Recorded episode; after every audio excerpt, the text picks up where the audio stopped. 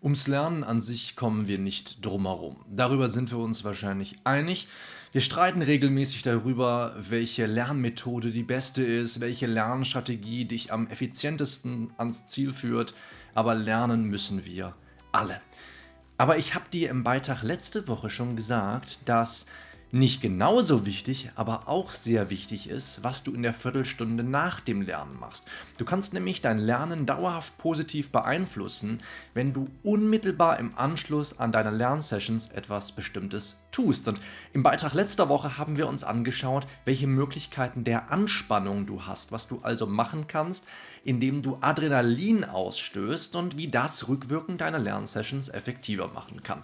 Und im Beitrag von heute wollen wir uns drei weitere Möglichkeiten anschauen, die sich allerdings der Kategorie Entspannung zuordnen lassen. Wenn du den Beitrag von letzter Woche verpasst hast, wo wir über Anspannung gesprochen haben, dann blende ich dir jedenfalls, wenn du bei YouTube schaust und nicht den Podcast hörst, dann hier jetzt in Form einer Infokarte das passende Video ein. Nicht nur Anspannung, sondern auch Entspannung machen deine Lerneinheiten nachträglich jedoch effektiver und ich habe mir über die Jahre die folgenden drei Dinge zunutze gemacht. Option Nummer 1 ist das Nickerchen.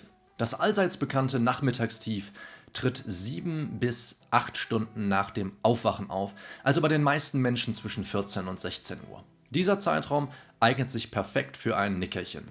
Naps mit einer Länge von 10 bis 20 Minuten sind ideal. Kleiner Fun fact am Rande. Statistisch gesehen ist die unproduktivste Tageszeit 14.55 Uhr. Als ich das gelesen habe, lag ich gerade wie ein sabbernder Lappen auf der Couch und fühlte mich zu absolut nichts mehr in der Lage.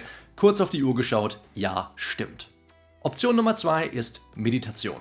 Um mit Meditation wirklich langfristig Erfolge zu erzielen, legt uns die Forschung 13 Minuten pro Tag nahe, mindestens 8 Wochen lang.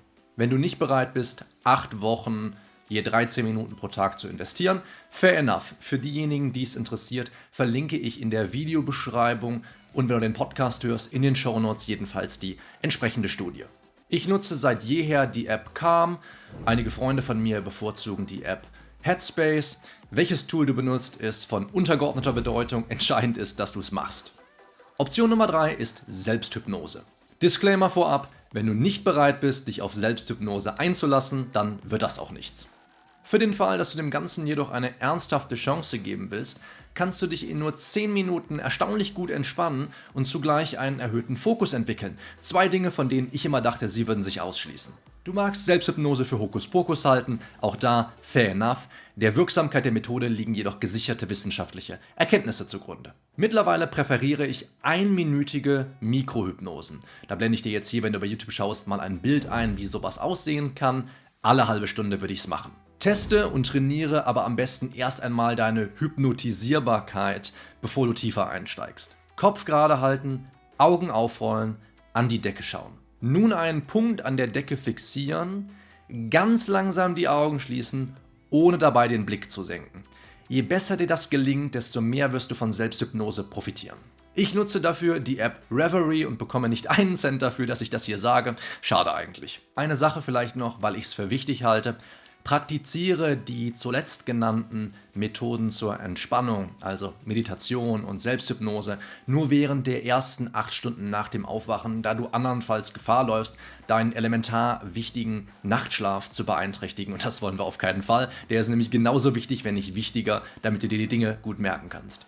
Wenn du das, was ich diese und letzte Woche in diesen Videos und Podcasts gesagt habe, noch einmal schriftlich aufbereitet haben möchtest, dann gibt es dazu auf meinem Blog einen entsprechenden Post. Da findest du also alle sechs Möglichkeiten, dein Lernen rückwirkend noch effektiver zu machen, nochmal auf einen Blick. Den Link gibt es in der Videobeschreibung, im Kommentarfeld und wenn du den Podcast hörst, dann jedenfalls auch in den Show Notes. Wenn du nun wissen willst, wie du mit deinem Gehirn und nicht gegen dein Gehirn lernen kannst, blende ich dir jetzt hier bei YouTube jedenfalls dort nochmal ein passendes Video dazu ein. Wir sprechen uns hier nächste Woche auf dem Kanal wieder. Mach's gut, bis dahin, ciao.